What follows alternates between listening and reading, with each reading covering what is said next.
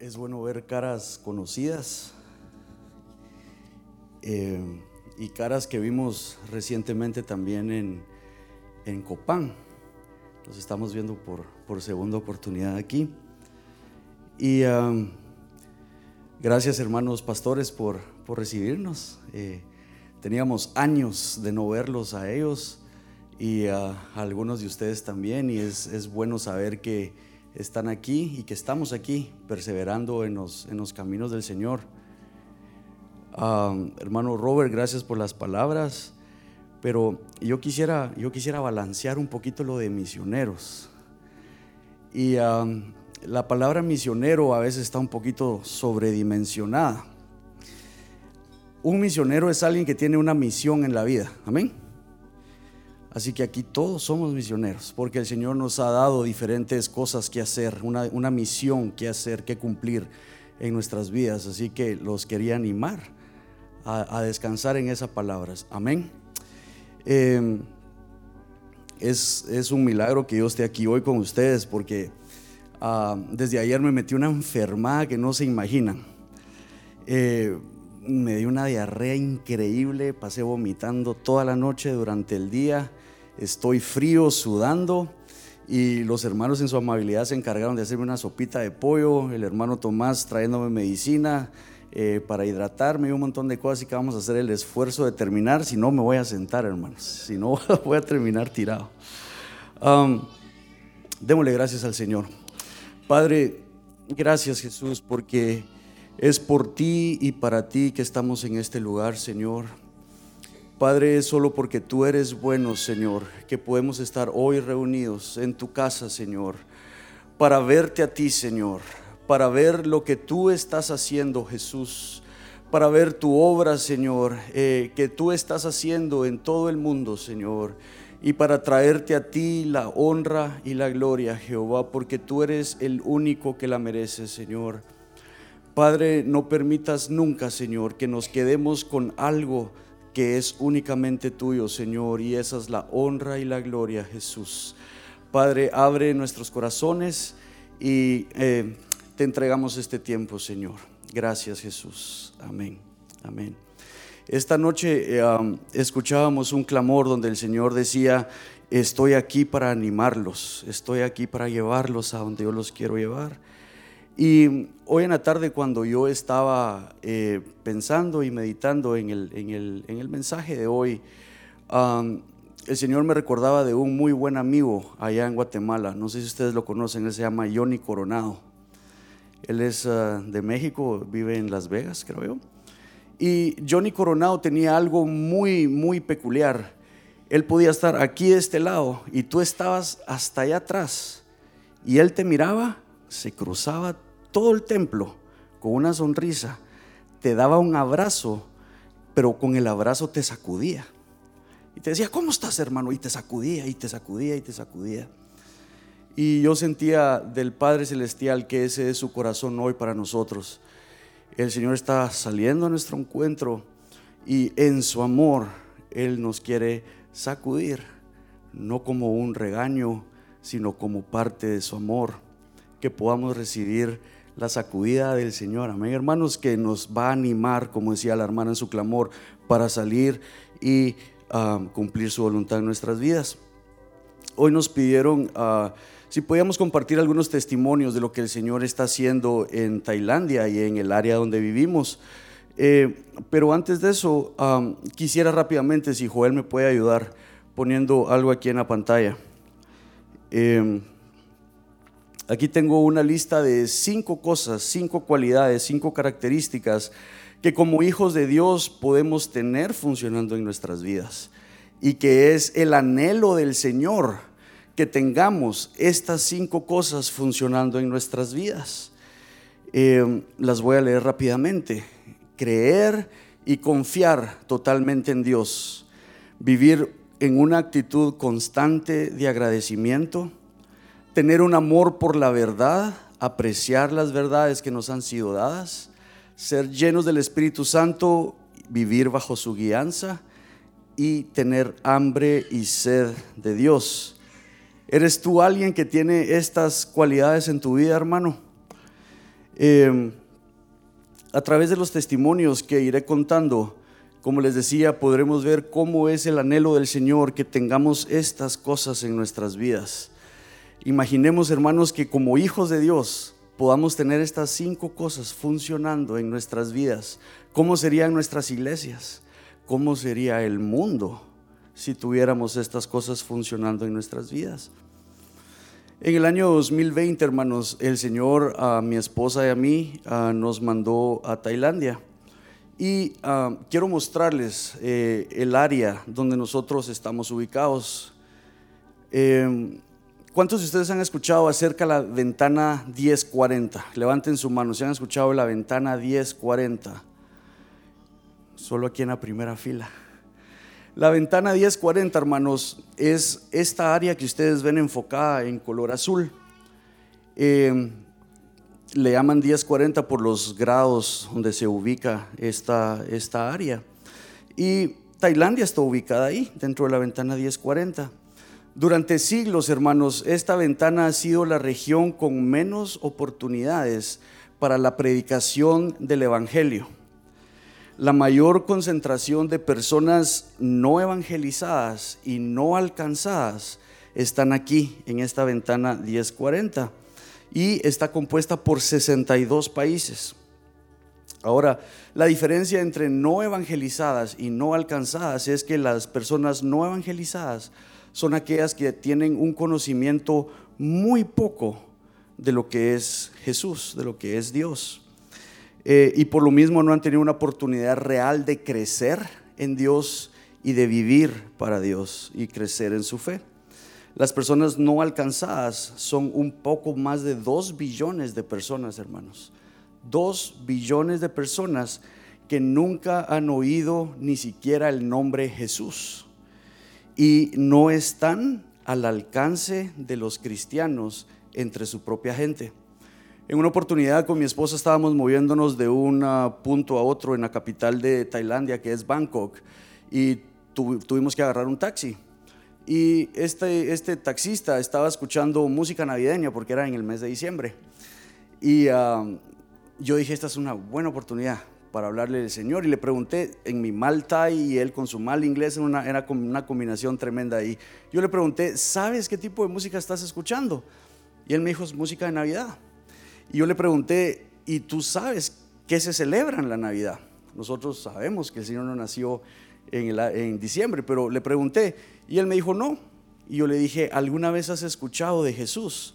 Y me dijo, Jesús, nunca he escuchado esa palabra para nosotros que vivimos de este lado del mundo es imposible creer que nadie, que, muchas personas nunca han escuchado ni siquiera el nombre de Jesús. Y ahora el reto estaba en nosotros. Teníamos cerca de unos 15, 20 minutos para llegar a la próxima, para nuestro destino. Y el reto era cómo dejar en 15 minutos la semilla del Señor en el corazón de este hombre le empezamos a hablar de quién era Jesús y al bajarnos le dijimos, por favor, intenta encontrar en tu barrio donde tú vivas una iglesia cristiana y ellos te van a poder seguir explicando. Él me dijo, yo nunca he visto una iglesia cristiana. Este es el tipo de personas que nunca han sido alcanzados, hermanos, que nunca han escuchado ni siquiera el nombre de Jesús. El 97% de los más de 3 billones de personas menos evangelizadas, hermanos, se encuentran en esta ventana 1040. Y como podemos ver, incluye el bloque musulmán, que es compuesto por 153 millones, el bloque hindú. Eh, si se ubica en el mapa, en el lado izquierdo está el grupo musulmán, nos corremos hacia el centro, el grupo hindú o el bloque hindú, 717 millones de personas, y el lado derecho de la franja azul es el bloque budista. Eh, que son 153 millones de personas que nunca han escuchado de Jesús. Y a pesar de estas cifras astronómicas, hermanos, a pesar de todos estos millones de personas, por alguna razón, únicamente el 8% de los misioneros de todo el mundo están estacionados dentro de la ventana 1040. Otra de las características de la ventana 1040, hermanos, es la extrema pobreza. Ocho de cada diez personas pobres del mundo viven en esta región. Y yo leía un dato que, también era bien difícil de creer. En esta área viven personas que al año generan 500 dólares como su sueldo. Imagínense vivir con 500 dólares durante todo un año. Así es la pobreza extrema en los países donde nosotros estamos. yo, yo soy de Guatemala y, y yo creía que Guatemala era un país pobre. Nosotros creemos que nuestros países son pobres, pero aquí, hermanos, hay una pobreza completamente extrema. Y aquí es, aquí es el área, hermanos, donde, en donde el Señor nos tiene trabajando. Y aquí es donde se desarrollan los testimonios que estoy por compartirles. El primer testimonio era de la primera cosa que veíamos en la, primer, en la lista inicial, que era acerca de creer y confiar totalmente en Dios. Allá las personas, hermanos, todavía se, ah, viven y se mueven en tribus. Ellos viven aún como que fueran hace 500 años. Y eh, estas personas eh, se visten de diferentes maneras, aún se pintan las caras y es una cosa muy impresionante de ver. Eh, una vez fuimos invitados a, a, una celebración de una tribu. Ellos no celebran el primer año de vida, sino celebran los primeros 100 días de vida. Para ellos es un logro llegar a 100 días de vida, ¿no? Y nos invitaron y estábamos todos sentados eh, en el piso, allá se sientan en el piso, y había una mesa pequeñita en el centro, y todos estaban listos para empezar la celebración. De pronto alguien viene con un contenedor de agua pequeñito y lo empiezan a pasar. La idea era que tú tenías que meter tu mano, la mano derecha es la que se usa para comer, tenías que meter tu mano, lavarte la mano en el contenedor de agua, luego pasársela a la siguiente persona, la persona se lavaba la mano, imagínense la persona que estaba al final. Eran cosas que yo decía, Señor, wow, qué cosas más tremendas. Al final de la celebración estábamos nosotros ya por irnos y um, salimos de la aldea y yo había dejado mi carro estacionado a una buena distancia porque la, la calle es muy estrecha y no podía entrar con el carro. Pero un hermano se acercó a mí y me dijo, hermano, ¿dónde está tu bicicleta? Porque ellos se mueven en bicicletas. Y me dijo, ¿dónde está tu bicicleta? Yo le dije, mi respuesta automática fue, eh, hermano, yo no tengo una bicicleta. Yo no había terminado de decir, no tengo una bicicleta, cuando él me dijo, ¿quieres que le ore a Jesús para que te provea una bicicleta? Él no sabía que yo venía en carro. Pero esto, esto me impactó tanto, hermanos, porque estos hermanos viven una fe tan pura, tan sencilla, donde ellos dependen única y completamente de Jesús. Cuando nosotros tenemos una necesidad, hermanos, yo les soy sincero, yo no tengo bicicleta en Tailandia porque no la necesito. Y si yo necesitara una bicicleta, yo no oraría por una bicicleta. Lo que yo haría es ir al cajero sacar mi dinero, ir a la tienda y comprar mi bicicleta. ¿Qué nos impide, hermanos, confiar plenamente en el Señor? ¿Qué nos impide tener ese corazón que nuestros hermanos allá tienen? Ese corazón donde no importa cuán chiquita sea la necesidad, ellos van con Jesús, porque ellos han conocido a Jesús como el proveedor. Hermanos, el que no cree no puede confiar. Y ahí está el problema.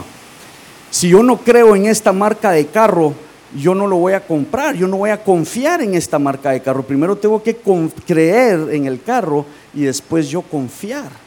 El que no cree no puede confiar. Debemos primero creer que Él es nuestro proveedor, Jehová Jireh es su nombre, que Él es nuestro sanador, Jehová Rafa Creer, hermanos, es primero y después vamos a ser nosotros capaces de confiar con todo nuestro corazón.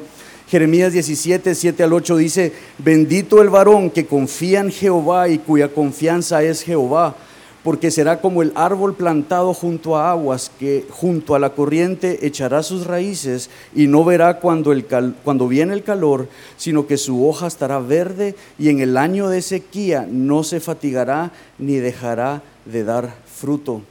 Nuestros hermanos en Asia, hermanos, ellos tienen una fe tan firme que no depende de si tienen o no tienen. Son como este árbol que está plantado porque ellos conocen a su creador. Vivir en una actitud constante de agradecimiento era la segunda cosa que platicábamos.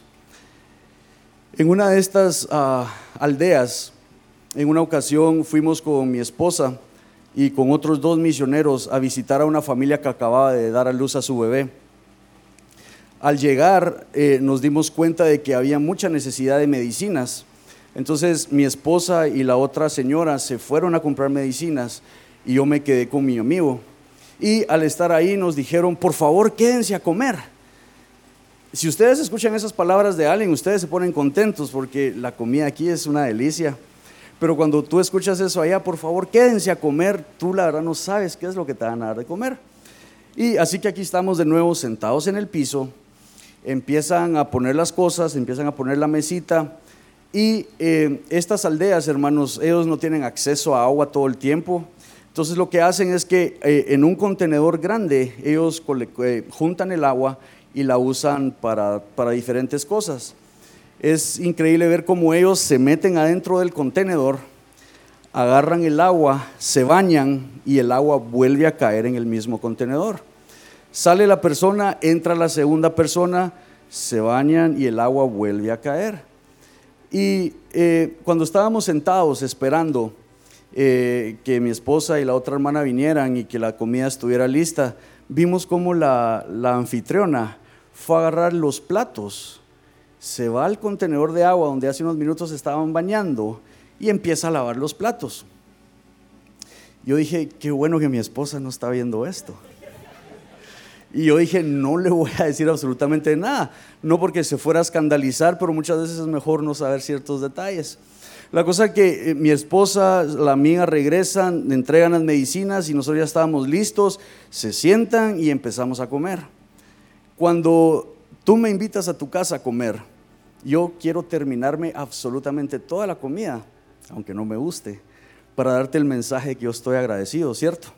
Así que ahí estaba yo tratando de comer y comer y me dicen nuestros amigos, trata de dejar algo porque ellos no comen solo si sobra de lo que nosotros estamos comiendo. Entonces ellos estaban solo sentados viéndonos comer, así que eso fue bueno, no nos tuvimos que comer toda la comida. Eh, comimos lo que pudimos, luego ellos vienen y, comieron el resto. Hermanos, cuando, cuando tú miras esas necesidades, tú dices, Señor, somos millonarios. Somos millonarios. Pero ¿por qué no podemos vivir con un corazón agradecido?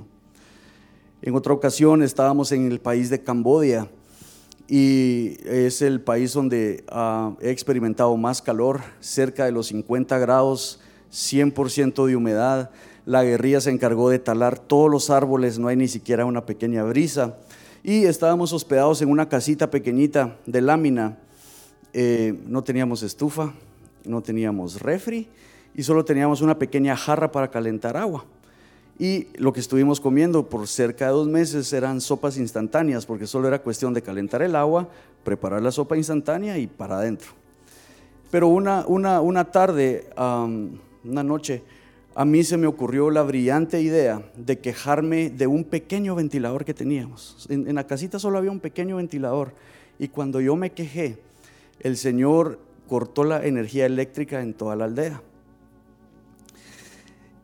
una, amiga nos dijo, si, necesitan intentar dormir, vayan, mojen toallas, pero empapen las toallas y se las echan encima. El asunto es que 45 minutos, una hora después, esas toallas estaban completamente secas. Y ahí fue donde yo le dije, Señor, yo no tengo un corazón agradecido. Tener un corazón agradecido, hermanos, es muy importante. Una vez un amigo me dijo, eh, él padece de estreñimiento, y perdonen los ejemplos, eh, él padece de estreñimiento. Y una vez estaba en mi casa y él cuando salió me dijo, ¿alguna vez tú le has dado gracias a Dios porque tú no eres estreñido? Y yo dije, no, la razón es que damos por sentadas las cosas, hermanos. Anoche platicando con, los pastores, el, el pastor Robert decía, pasamos el tiempo viendo hacia arriba y nunca hacia abajo. Pasamos el tiempo pensando en aquello que no tenemos en vez de lo que tenemos. Y como dice el dicho, eh, vivimos nuestra vida viendo el vaso medio vacío en vez de ver el vaso medio lleno. Y si ustedes se recuerdan, hermanos, en la historia de los diez leprosos que fueron sanados, eh, solo uno regresó con Jesús a darle gracias. Y lo que dice Jesús a mí me impresiona porque Jesús dijo, únicamente este extranjero ha vuelto para alabar a Dios. Jesús no dijo únicamente este extranjero ha vuelto para agradecer. El Señor dijo alabar. La gratitud, hermanos, es una forma de alabar a Dios en nuestras vidas. Cuando tú dices, Señor, gracias por este ventilador, lo que tú estás diciendo es alabando al Señor por sus bondades, aunque sean pocas las cosas que tenemos, hermanos, que tengamos un corazón agradecido. El, ah, el tercero de la lista, hermanos, es tener un amor por la verdad. Y este quiero que le prestemos mucha atención. Tener un amor por la verdad y apreciar las verdades que nos han sido dadas. Nosotros tenemos un, ah, orfanato y ah, la niña más pequeña, ella se llama Nisi. Cuando ella vino a nosotros, ella únicamente hablaba su lengua tribal, que es Aka. Eh, y nosotros inglés y los demás niños una mezcla de diferentes idiomas. Entonces era todo un reto podernos comunicar con esta pequeña.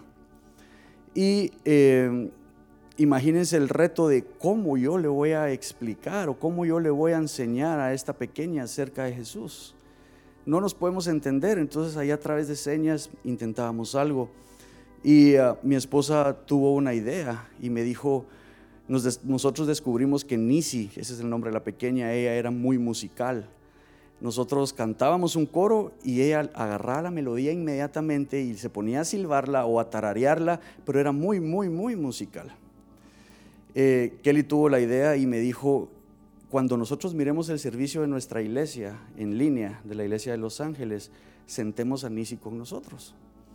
Y lo estuvimos haciendo, la sentábamos con nosotros y nuestra iglesia en Los Ángeles, el servicio es en español se podrán imaginar el chirmol de cosas que la niña estaba escuchando. Y con el paso del tiempo, hermano, nos dimos cuenta que durante el tiempo de la alabanza, Nisi era muy tocada por la presencia del Señor. Recuerden, estábamos, los hermanos estaban cantando en español. Y quiero que los, hermanos músicos se animen con esto. Eh, después de varios meses de estar exponiendo a Nisi a la presencia del Señor, eh, a veces lloraba, a veces era muy quebrantada, una vez yo no estaba con Kelly y ella viendo el servicio, pero Kelly me llama y me dice, amor, vení, Nisi está bien tocada. Y me acerco y vi cómo Nisi estaba llorando, estaba derramándose delante del Señor al solo ser expuesta a la presencia del Señor a través de la alabanza. Y de pronto Nisi, hermanos, la niña que únicamente hablaba en Aka, empezó a orar en inglés y le empezó a decir, I'm sorry Jesus. Jesus, I am so sorry. Jesus, please forgive me. El Señor le estaba dando, ah, eh, Nisi estaba diciendo, eh, Jesús, por favor, perdóname. Jesús, lo siento mucho. Jesús, perdóname. Inmediatamente nos dimos cuenta que el Señor le estaba dando su nuevo nacimiento a Nisi. Hermanos, el Espíritu Santo, Él puede hacer lo que Él quiere. Amén. El idioma no es una barrera para el Señor. No hay barreras para nuestro Dios. Amén. Y este oramos con ella, la ministramos, en la presencia del Señor estaba de una manera muy preciosa. Y cuando terminamos de buscar al Señor, Nisi se levanta, sale corriendo, agarra la tablet que nosotros le prestamos y en de le poníamos unas caricaturas cristianas ahí en la tablet y agarra la tablet y empieza a buscar y a buscar y a buscar deslizando su dedo hasta que al fin encuentra una, una caricatura donde Juan el Bautista había bautizado a Jesús. Empezó a, señalar la tablet y se empezó a señalar a ella. Señalaba la tablet y se señalaba a ella. Nos estaba pidiendo que la bautizáramos. Hermanos, la presencia del Señor estaba ahí. Fuimos al baño, agarramos un contenedor, encendimos la regadera y la bautizamos y a través, hermanos, de esa verdad que el Señor nos ha dado en Ministerio Hebrón, no es nuestra verdad, hermanos, Tengamos eso presente. No es nuestra verdad, la verdad es del Señor. Pero a través de esa verdad, hermanos, el Señor hace libres a las personas. La vida de Nisi fue libertad a través de abrazar esa verdad. Tenemos falta de amor por la verdad en nuestros corazones, hermanos. Tener un amor por la verdad es sinónimo de tener un amor por Dios. Jesús dijo, yo soy el camino, la verdad y la vida.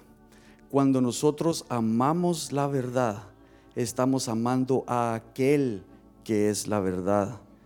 Jesús también dijo que la verdad nos haría libres. ¿De qué cosas, hermanos, necesitamos ser libertados hoy en nuestras vidas? Otro clamor, la hermana levantaba un clamor diciendo, ¿cuál es el hoyo donde tú te encuentras? ¿De qué necesitas hoy libertad? La libertad puede ser encontrada en aquel que es la verdad. Cuando nosotros tenemos un amor por la verdad, hermanos, nosotros somos libertados. Juan 8:36 dice, así que si el Hijo os libertare, seréis verdaderamente libres. Yo quiero tener esa libertad en mi corazón, hermanos. Yo quiero seguir amando las verdades que Dios nos ha dado, porque es por pura misericordia, amén.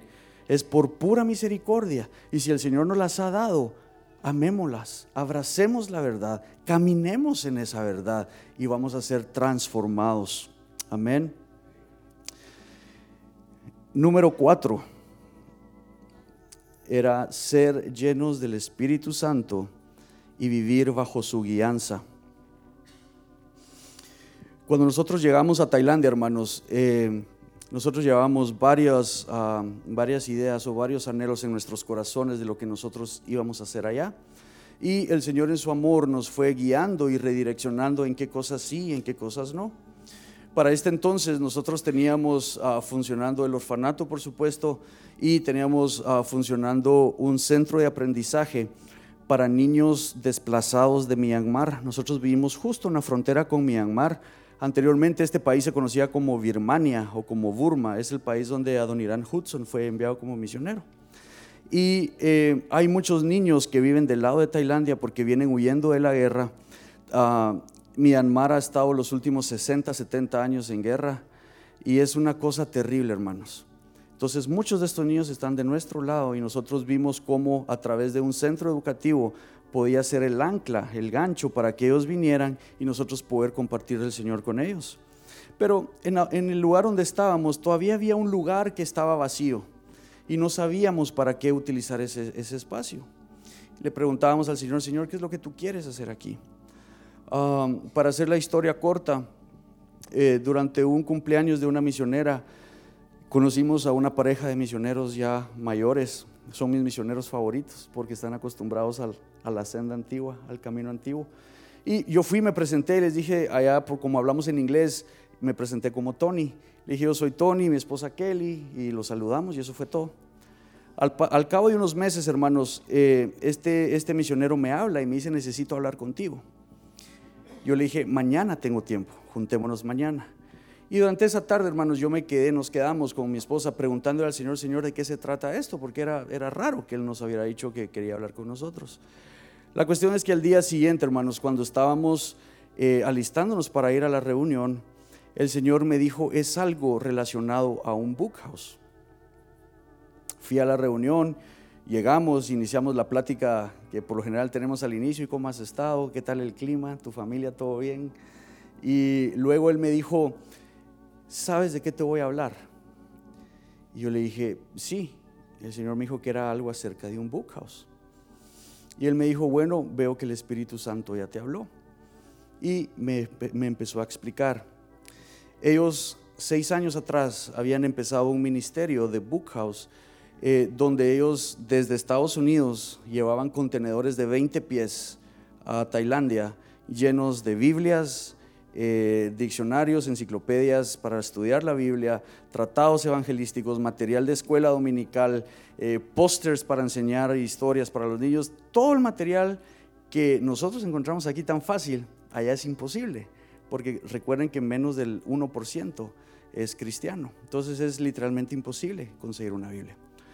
Entonces nos explicó cómo funcionaba todo y así fue como el Señor inició el ministerio del Book House. Hablamos con nuestros pastores, oramos, vimos que era la voluntad del Señor, se hizo ah, el traspaso del ministerio y así fue como nosotros empezamos ah, a trabajar el, el Book House. Pablo le recordaba a los Gálatas de la libertad que habían recibido eh, de parte del Señor y él les decía que vivieran firmes en esa verdad. Pero más adelante en el capítulo 5 de Gálatas, Pablo los invita a vivir siendo guiados por el Espíritu y no a satisfacer sus malos deseos, porque si vivimos guiados por el Espíritu, hermanos, entonces vamos a no más vivir por la ley, sino por el Espíritu. Y cuando nosotros eh, vivimos guiados por el Espíritu, hermanos, grandes cosas suceden. A nosotros jamás en la mente nos hubiera pasado la idea de iniciar un book house. No teníamos ni idea de que todo eso existía. Así que el Señor, poniendo las piezas del rompecabezas en su tiempo, el Señor nos proveyó este ministerio. Y este, aquí quiero eh, detenerme un poquito y mostrarles eh, un poco más acerca de esto. Joel, si me puedes ayudar con la siguiente. Quiero que vean este, este, este pequeño, esta pequeña imagen que, tenemos aquí, hermanos. Aquí tenemos 100 personas representadas y dice, una de cada 100 son, el 1% de la población total de Tailandia es cristiana y solo la quinta parte de este 1% tiene acceso a las Biblias en su idioma natal. ¿Me pueden mostrar sus Biblias? Quiero, quiero ver sus Biblias. El que no tenga Biblia, el pastor le agrajará la oreja ahorita. Quiero ver las Biblias de todos. Amén. Qué bendición. Um, con este ministerio, hermano, en donde estamos eh, trabajando con el Book House, hemos logrado en estos tres años mover tres contenedores. Cada contenedor trae cerca de 45 mil Biblias, libros, etc. Y ha estado siendo una gran bendición allá. Ahora, tengo una pregunta para ustedes. Y la pregunta es, ¿qué es la Biblia para ti? No sé si irme con los que les conozco los nombres y preguntar al dedo o dejarlo voluntario. Necesito tres, cuatro personas que me digan qué es la Biblia para ustedes. Amén, hermano. La Biblia es un manual de vida. Amén. ¿Quién más, hermana? La Biblia es la palabra del Señor. Amén. Un niño valiente.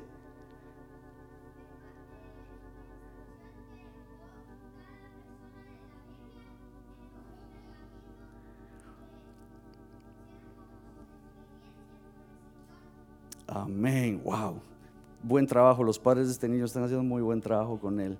¿Qué más, hermanos? ¿Qué más es la Biblia para ustedes? Tan tímidos.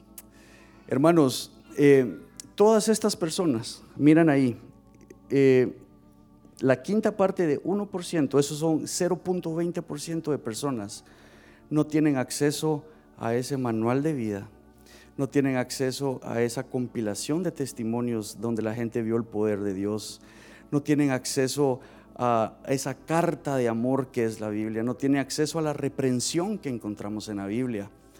Damos por sentadas muchas cosas en nuestras vidas, hermanos. Eh, si pasamos a la siguiente, Joel, por favor. Eh, básicamente la visión del Book House es llevar los contenedores de 20 pies que les mencionaba. Equipamos iglesias, organizaciones e individuos y distribuimos la palabra de Dios había una iglesia, hermanos, que tenía más o menos 50, 60 personas, miembros, y únicamente tenían tres Biblias en su idioma. Y ah, hacían grupos de 20 y se sentaban y compartían una Biblia entre 20 personas. Y a través de este, este ministerio el Señor se ha encargado de ir equipando a las iglesias, equipando ministerios, equipando a, gente que trabaja con niños con la palabra del Señor. Sí, aquí nos vamos a ir rapidito, Joel este es solo un pequeño mapa para que entiendan el viaje de este contenedor, lo que se tiene que hacer para que las personas allá puedan tener acceso a las Biblias. Se mueven desde Illinois, en el centro de Estados Unidos, hacia Los Ángeles, que son 3.155 kilómetros. Luego del puerto de Los Ángeles se envía hacia Malasia, 14.017 kilómetros. Y de Malasia a nuestro pueblo, 2.556 kilómetros, para un total de 19.708 kilómetros, hermanos, para que las personas puedan tener acceso a una Biblia. Hoy recibí un gozo muy grande. a una persona con la que uh, canjeamos Biblias, porque a veces yo tengo en un idioma y ellos tienen en otro idioma, entonces tenemos que canjear para poder seguir distribuyendo. Hoy me escribió y me dijo, recibimos cajas, cientos de Biblias en tres lenguas tribales, Aka, Shan y Jimpo. Y me dijo, ¿cuántas querés? Yo estaba feliz porque tenemos mucha gente que está esperando recibir estas Biblias, hermanos. Valoremos nuestras Biblias, valoremoslas, hermanos, leámoslas, tenemos en nuestras casas de diferentes tamaños, ¿cierto? Tenemos la Biblia de estudio, tenemos la Biblia pequeñita, la que ponemos en el carro, tenemos diferentes versiones, Reina Valera, la Biblia de las Américas y todas están nuevitas. Espero que no, que estén viejitas. Eh, le voy a dar un tip al pastor Robert, un tip que yo aprendí. Y todos aquellos de ustedes que están en edad de casarse, presten atención. Un pastor me dijo, cuando, unas de mis, cuando mis ovejas vienen a mí y que se van a casar, yo les digo, si es una muchacha, le dice, tráeme a tu novio. Y dice que él le revisa la Biblia a ese, a ese muchacho. Si la Biblia no está subrayada, si la Biblia no tiene anotaciones en los márgenes y si la Biblia no se mira viejita, le dice, ese no es el hombre para ti. Amén. Así que tengan cuidado porque el pastor Robert lo va a empezar a implementar. Hermanos, es la palabra de Dios. Leamos la palabra del Señor. Pasemos al siguiente, Joel, por favor. Estas son las ubicaciones de los book house. Se llama book house, hermanos, no se llama eh, bookstore porque no vendemos las cosas, sino se llama librería porque la gente no tiene que retornar las cosas. Eh, la gente llega, cualquier cosa que necesite, ellos lo pueden agarrar y se lo pueden quedar gratis o si son capaces de dar algún tipo de donación, pues recibimos las donaciones para seguir moviendo más contenedores. Amén. Entonces, ah, rápidamente las ubicaciones. La primera está en la ciudad de Chiang Mai, Tailandia. Luego la otra en Mesot, que es otra frontera donde hay muchos campos de refugiados. El Señor nos ha permitido distribuir más de 500 Biblias en los últimos meses ahí. Luego está Mesai, donde nosotros vivimos. Luego Tachile, que eso es en el país de Myanmar. Luego Impal, que es el país de la India y eh, de eso les voy a comentar un poquito después, y Pet, que es en Cambodia. Las dos que miran aquí abajo son Nepal y Pakistán. Ayúdennos a orar, hermanos, porque estos son los siguientes países donde quisiéramos de alguna manera iniciar el mismo ministerio para cubrir más área del sudeste de Asia. Pasemos a la siguiente, Joel. Por favor. Esto es lo que les mencionaba del Book House de India el gobierno ha, tenido mucha, ha estado haciendo mucha persecución religiosa a los cristianos, especialmente de una tribu que se llama Kuki. No las cookies que ustedes se comen con leche, sino ese es el nombre de la, de la tribu. Y han quemado más de 400 iglesias, hermanos. Han asesinado cientos de cristianos. Y eso que ven ustedes ahí es el Book House. Fue completamente destruido, quemado y todo quedó reducido a la nada. Ayúdennos a orar para ver otra ubicación, para que el Señor guíe a los hermanos para la otra ubicación, para que este ministerio pueda continuar eh, siendo de bendición para muchos. Lo siguiente. Estos son los contenedores de 20 pies, como se pueden dar cuenta, vienen completamente llenos. Y ah, gracias a Dios por el cuerpo de Cristo, siempre hay muchos hermanos cristianos que nos ayudan a descargar y luego la tarea es titánica porque clasificar 45 mil libros por idioma, por versión, por categoría es una cosa impresionante, pero esto es más o menos eh, cómo se mira el contenedor. Em, parte de lo que hacemos también con el Book House es ah, ayuda comunitaria. En esta ocasión trabajamos con una iglesia local y con un grupo de Boy Scouts y eh, por toda la gente que venía huyendo de la guerra, ahí estamos bien cerquita de la frontera de Myanmar y se repartieron bolsas de víveres para dos mil familias y adentro de cada bolsa ponemos la palabra de Dios, tratados en su lengua natal, etcétera, etcétera, ¿verdad? A través del Book House. Siguiente, por favor. Em, también ponemos eh, un kiosco o varias mesas en diferentes conferencias cristianas que se realizan. Esta en particular es una conferencia de la tribu Lahu eh, y nosotros les proveímos todo el material que ellos no pueden tener acceso. Esta son, es una foto de una de las iglesias y aquí me voy a detener un poquito más. Ha sido bien difícil cambiar el chip a los pastores o a los misioneros porque eh, todos quieren dar Biblias a la gente cuando vienen. nosotros les hemos estado diciendo, por favor, eh, son recursos tan valiosos. Una Biblia es tan valiosa y cuesta tanto. ¿Se, recuerdan la cantidad de kilómetros que tiene que atravesar el contenedor para llegar a ese lado del mundo? Y les decimos, por favor, conserven las Biblias en la iglesia, úsenlas en la iglesia, porque muchas veces las personas llegan, hay una necesidad tan extrema que las personas llegan a las iglesitas, pero para comer, porque después del servicio hay comida. Llegan tres, cuatro veces, comen, pero después dejan de llegar. Yo les digo, si ustedes les dan Biblias a estas personas, ya no van a volver y las Biblias se van a perder y no podemos darnos ese lujo. Allá, hermanos, la Biblia es un lujo. Ha, costado cambiar ese chip.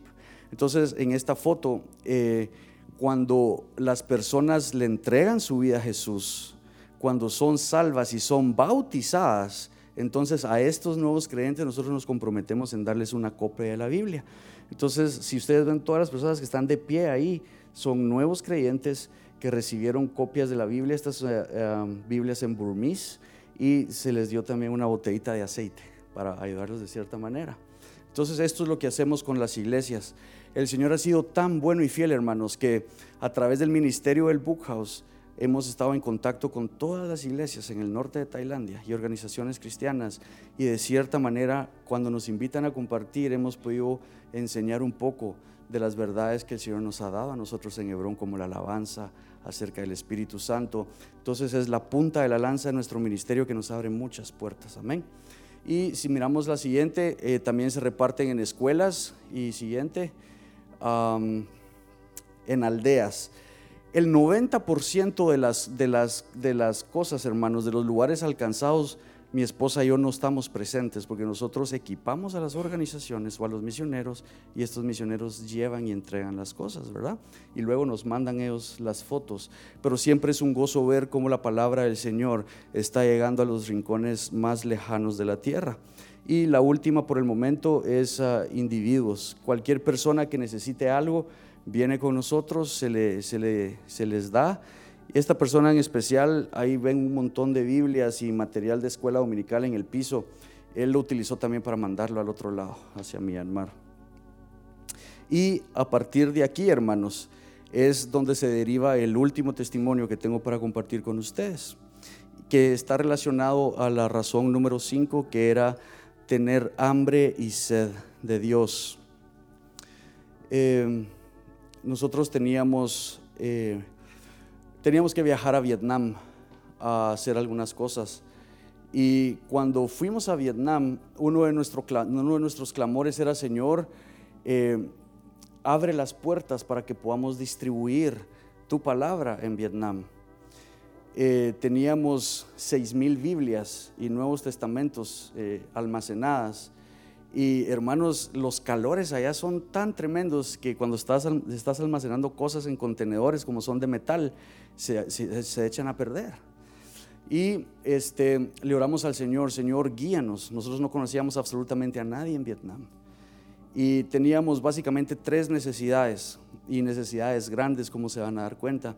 La primera era encontrar la manera de meter las Biblias a Vietnam, porque en Vietnam es un delito ingresar Biblias. Si tú metes Biblias a Vietnam o si te encuentran con Biblias en Vietnam, tú puedes ir a la cárcel. Este, entonces la primera necesidad era meter, encontrar una forma de meter las Biblias a Vietnam. La segunda era encontrar un lugar para almacenar estas Biblias, porque son seis mil, son cajas de cajas de cajas. Y la tercera era encontrar una manera eficaz de distribuir las Biblias por todo Vietnam. Cuando digo eficaz, hermanos, ah, es por diferentes razones, pero principalmente porque muchos hermanos vienen y dicen, yo te quiero ayudar y agarran las Biblias y después las venden carísimas. Hemos tenido personas que han venido al Book House y nos dicen, tenemos tres institutos ministeriales en Myanmar. necesitamos 600 Biblias. Y al inicio, nuestros corazones felices. El Señor se ha, se ha, encargado de irnos enseñando. Y les dábamos y después nos decían, hey, esa persona está vendiendo las Biblias. Entonces, encontrar una manera eficaz de distribuir las Biblias es un gran reto. Estábamos en la sala de espera en el aeropuerto en Tailandia y uh, nos dimos cuenta que las personas así, casi enfrente de nosotros, en la misma sala, sacaron comida de sus mochilas, oraron y después empezaron a comer. Yo le dije a Kelly, hey, son cristianos, porque encontrar un cristiano allá es tan difícil que uno se emociona cuando encuentra un cristiano. Le dije, hey, son cristianos. Fui, me presenté con ellos y empezamos a hablar y etcétera, etcétera. Él era americano, su esposa se veía asiática y dentro de la conversación eh, nos dimos cuenta, ellos nos contaron que ella era vietnamita. Y dentro de la conversación también les dijimos cuál era parte de la razón por la cual estábamos nosotros viajando a Vietnam. Les dijimos de las Biblias y nos dijeron, les tenemos a las personas indicadas. Dos días después, ya en Vietnam, eh, los hermanos nos llaman, él se llama David, nos llaman y nos presentan a esta pareja. Para hacer la historia corta por cuestión de tiempo, eh, estas personas nos dicen, nosotros anteriormente hemos cruzado Biblias ilegalmente al país. Tenemos el espacio en la frontera con Cambodia donde podemos cruzarlas, tenemos la gente, conocemos la ruta y los queremos ayudar. Ahora, entiendan hermanos que cuando ellos dicen los queremos ayudar, están poniendo sus vidas y la vida de sus familias en riesgo. Amén. Eh, luego, primera necesidad, check, proveído por el Señor. Luego pasan unos días, el hermano me llama de nuevo y me dice, este hermano me llama y me dice, ¿todavía están en Vietnam? Yo le digo, sí, aquí estamos. Me dice, ah, quiero que conozcas a una persona, es un pastor importante del área. Eh, me dijo, yo voy a ir solo, no voy a llevar a mi esposa. Entonces Kelly se queda en donde nos estábamos hospedando. Él llegó en su pasola o en su, motita pequeñita y nosotros habíamos rentado una también. Y me dijo, me vas a seguir. Entonces nos fuimos cerca de 45 minutos, una hora, hasta una parte bien adentro de esa área. Y llegamos, me presenta al pastor, yo le expongo la necesidad que teníamos. La primera ya estaba suplida, pero todavía nos quedaba almacenaje y distribución. Y él me dice, hermano, a finales de los 50, el, fundador de esta organización empezó a fundar iglesias en Vietnam. Luego el gobierno vino, le confisca las propiedades, le prohíbe fundar iglesias y el Señor le dice, ahora trabaja con orfanatos. El hombre viene, empieza a fundar orfanatos ahora. Eh, pasan 17 años él y su gente trabajando con estos huérfanos y luego viene de nuevo el gobierno y les dice, les vamos a confiscar propiedades, absolutamente todo, y el gobierno los obliga a enviar a todos los huérfanos de regreso a sus aldeas.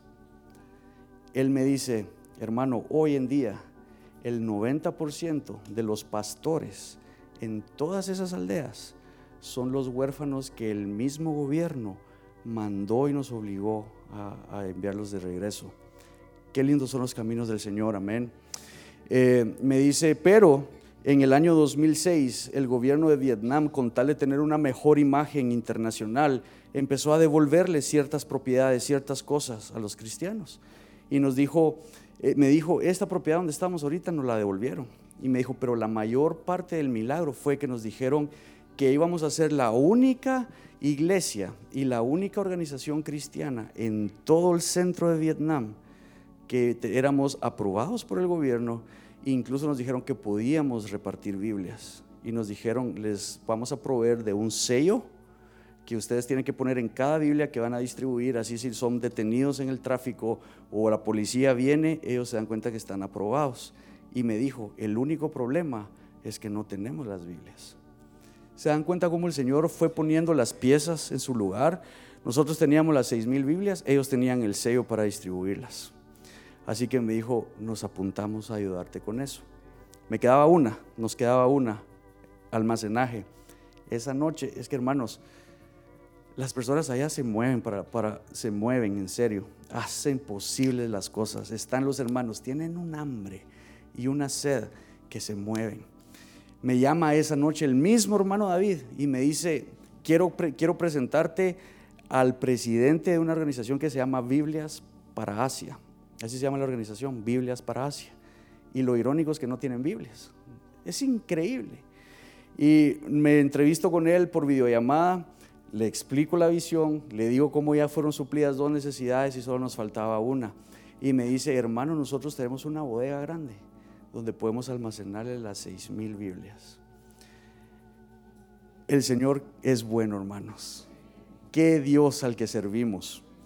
De regreso en Tailandia, comentando todo esto con un amigo misionero, se lo comenté como en dos, tres minutos. Después me dijo, después de unos días me llama y me dice, hey Tono, ¿cuánto dinero necesitas para mover todas esas Biblias desde Tailandia hasta Vietnam? Y yo le dije, no sé, todavía no estamos en esa parte del plan, ahorita estamos viendo toda la logística, etcétera, etcétera. Y me dijo, ok, de acuerdo, y colgó. Un par de horas después me llama y me dice, mira, el Señor te proveyó esta cantidad, sin estar buscando, hermanos. El Señor provee. ¿Por qué? Porque sus hijos allá tienen hambre y sed del Señor. Uno de los mayores retos para nuestros hermanos en Vietnam son los bautizos. Ellos cambian de, ubicación. Cada servicio se juntan en una casa diferente para despistar a la policía. Y cuando tienen que bautizar, lo que hacen en esa área donde nosotros visitamos es hacen un día de picnic en la playa y todos se meten al mar y ahí bautizan a los hermanos. Qué hambre, hermanos, qué sed del Señor. ¿Por qué no tenemos suficiente hambre y sed de Dios en nuestras vidas, hermanos? Pueden ser dos razones, quizás hay más, pero yo solo quiero ver rápidamente dos. La primera es porque posiblemente estamos saciados con otras cosas. Amén. El estar saciado de otras cosas hace que no tengamos hambre y sed del Señor. Y la segunda es porque quizás estemos enfermos espiritualmente. Hoy yo no he probado casi nada de comida. No tengo hambre porque estoy enfermo. Y en nuestras vidas espirituales es igual, hermanos. Si tú estás siendo expuesto ahorita a la palabra del Señor y te estás dando cuenta, Señor, yo no tengo hambre ni sed de ti. Pídele al Señor que te, que te guíe ¿Estás siendo tú saciado por otras cosas? ¿Estás enfermo espiritualmente? Y así como en lo natural moriremos, hermanos, si no comemos y bebemos, también lo haremos en lo espiritual. Danos hambre y sed por ti, Señor. Amén. Hermanos, si tenemos hambre y sed de Dios, creeremos y confiaremos. Si tenemos hambre y sed de Dios, viviremos alabándole a través de la gratitud de nuestros corazones. Y si tenemos hambre y sed de Dios, tendremos un amor más intenso por la verdad, un amor más intenso por Él. Y eso era lo que me, guiaba el Señor hoy a hacer énfasis en este, en este pequeño testimonio, hermanos, acerca del hambre y la sed que tengamos de Él. De eso va a depender nuestras vidas espirituales, hermanos. Si tenemos hambre y sed de Dios, seremos cristianos diferentes. Si tenemos hambre y sed de Dios, las personas vendrán a Dios, el mundo vendrá a Dios. Para terminar, quisiera eh, pedirle a la hermana Bethany y a, mi esposa que pasen al frente. Y si se pueden poner ustedes de pie, hermanos. queremos eh, cantar juntos el coro como el siervo. Y um, aquí en la pantalla le voy a pedir a Joel si nos puede poner uh, a la letra. Y primero, hermanos, quisiéramos cantarlo en Thai. Mientras, mientras nosotros lo cantamos en Thai, les quiero pedir que por favor en sus corazones le clamen al Señor para que esa hambre y sed por Él pueda estar en nuestros hermanos allá en Asia para que esa hambre y sed sea derramada en esos lugares, hermanos, donde su nombre ni siquiera es conocido. Y si después se pueden unir a nosotros al cantar en español, clamémosle al Señor, hermanos, para que esa hambre y esa sed sean depositados en nosotros. Amén. Señor, escucha el clamor de nuestros corazones, Señor. Padre, a la luz de nuestros hermanos en Asia, Señor, somos tan privilegiados, Señor. Padre, a la luz de lo que nuestros hermanos tienen que soportar, Señor. Señor, te decimos, perdónanos, Padre. Perdónanos, Señor, por no correr como deberíamos correr, Señor. Pero Padre, hoy recibimos tu amor y recibimos esa sacudida en nuestros corazones, Señor, para poder creer y confiar en ti con todas nuestras fuerzas, Señor. Para vivir una vida agradecido, Señor, por tus múltiples bendiciones, Señor. Para tener un amor por la verdad, Señor, porque tú eres la verdad, Señor. Y Padre, para vivir vidas guiadas por tu Espíritu Santo, Señor. Y hoy el clamor principal de nuestros corazones, Señor. El clamor de lo más profundo, Señor, es por hambre y sed de ti, Señor. Que como ese siervo, Señor, clama desesperado por las corrientes de las aguas, Señor. Que así nuestras vidas clamen que así nuestras bocas te expresen la necesidad por ti, Señor. Danos hambre y sed de ti, Señor, como nunca antes, Jesús. Danos hambre y sed de ti, Señor. Aleluya. Oh, gracias, Jesús. Jidwin jang kakrahai Prajau duk tang kwanoi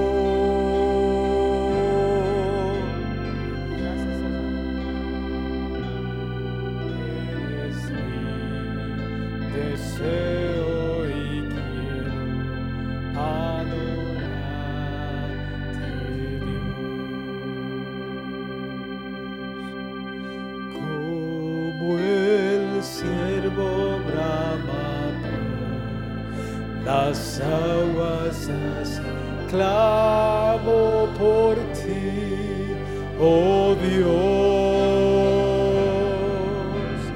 Mi alma tiene sed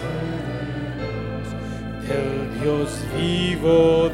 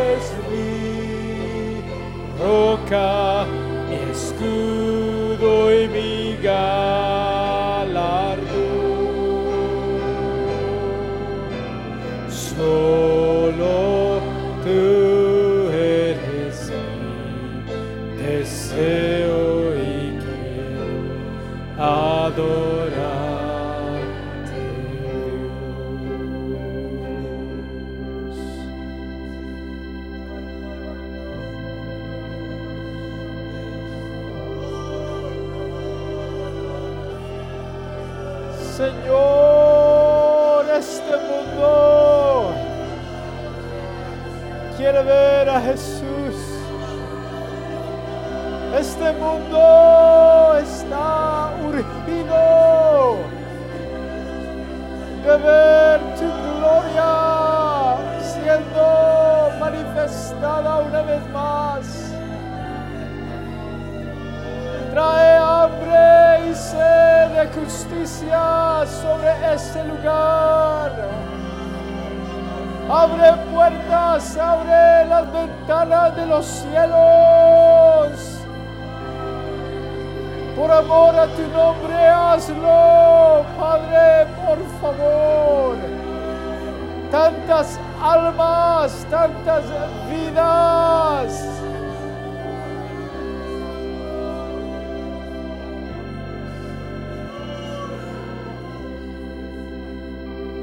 Ah.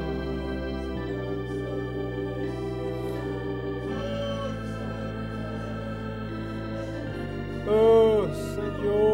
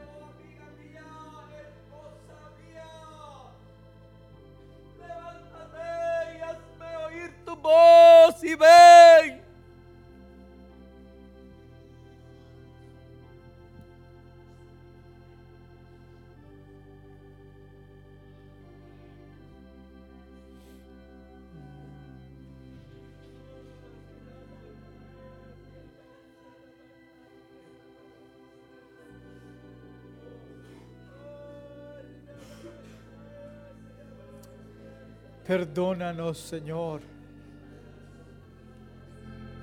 Perdónanos porque al que mucho ha recibido, al que mucho se le ha dado, mucho se le pedirá.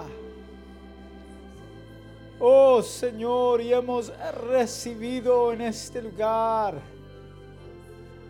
Hemos recibido en esta nación, Señor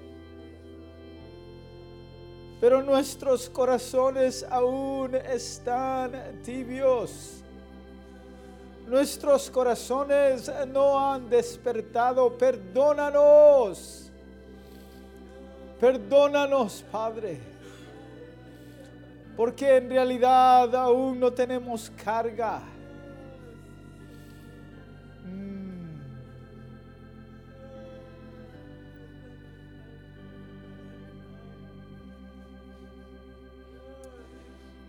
Solo tú eres mi roca, mi escudo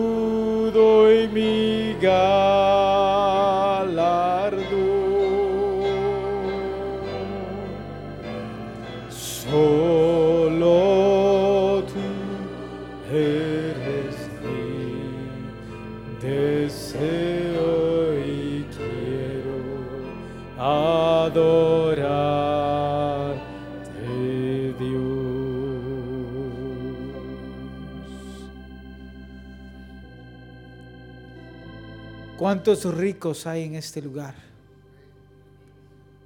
¿Cuántos ricos hay en este lugar? Hermanos, somos ricos. Pero vivimos quejándonos. Cada vuelta, cada, cada, cada esquina a la que llegamos, queja, murmuración. Ay, Señor, ¿por qué?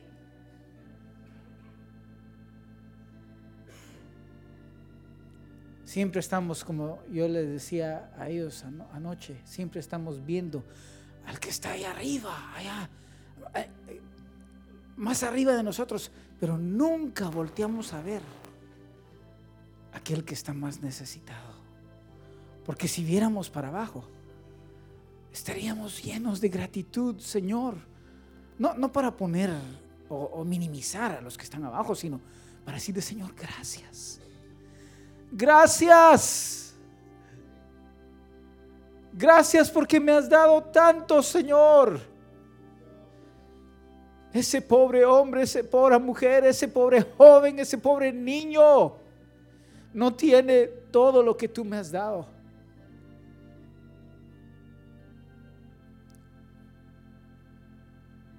Ay, hermanos, cuando estemos en su presencia, no vamos a tener excusa alguna.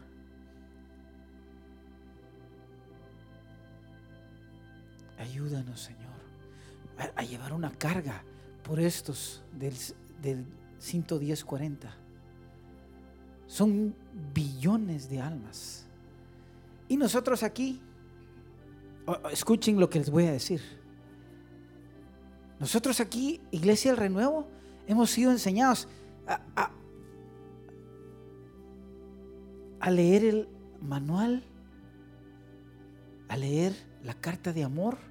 Es más, ahora estamos memorizando la carta de amor. Pero no hay vida. Muchos memorizando ahí puros loritos puros loritos. Pregunta y eso no sirve. Dios no, Dios no quiere solo que tú te memorices esto. Entiendan, no estoy diciendo que eso sea malo. Es una bendición que lo hagamos aquí. Pero jóvenes, niños, hermanos, aunque no estés memorizando, sé que varios de ustedes están leyendo su, su- carta de amor. No lo hagas porque tienes que tachar un calendario.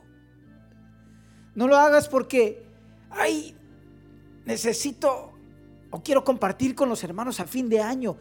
Eso no te sirve, hermano. Busca su palabra. Busca lo que Él quiere decirte a través de su carta de amor. Danos hambre y sed de justicia, Señor. Nos urge. Nos urge en el renuevo. Nos urge en Honduras. Esos hermanos nos van a... Los hermanos que están corriendo ahí en, en estos países. Nos van a hacernos avergonzar, hermanos. Honestamente. Porque teniendo todo lo que tenemos, aún así, aún así, somos duros. Señor, danos una carga por ellos, por los que necesitan ser alcanzados. Y por favor, quita la dureza. Cámbiame, Señor. Dame vida. Quiero llegar a estos servicios a ser lleno de vida. Yo he visto, escuchen, he visto, no voy a decir jóvenes, aunque lo he visto en jóvenes, pero lo he visto en varios. Estamos aquí en el servicio y están así. Estamos entrando a la presencia del Señor, levantando nuestras manos. Dios está moviéndose en medio de las filas. Dios está caminando ahí en medio de ustedes y en medio de nosotros. Contando a ver cuántas, cuántos parales tiene la tijera.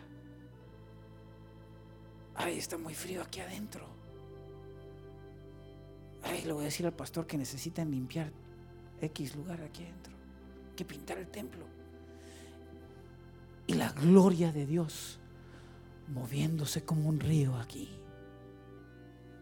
Ay, hermanos, vamos a tener que presentarnos delante del Señor y no sé qué excusa vamos a tener. Te di mi gloria, te di mi presencia, te di lo que necesitabas para que llegaras y entraras al reino. Y lo rechazaste. Ayúdanos, Señor, ayúdanos. Amén.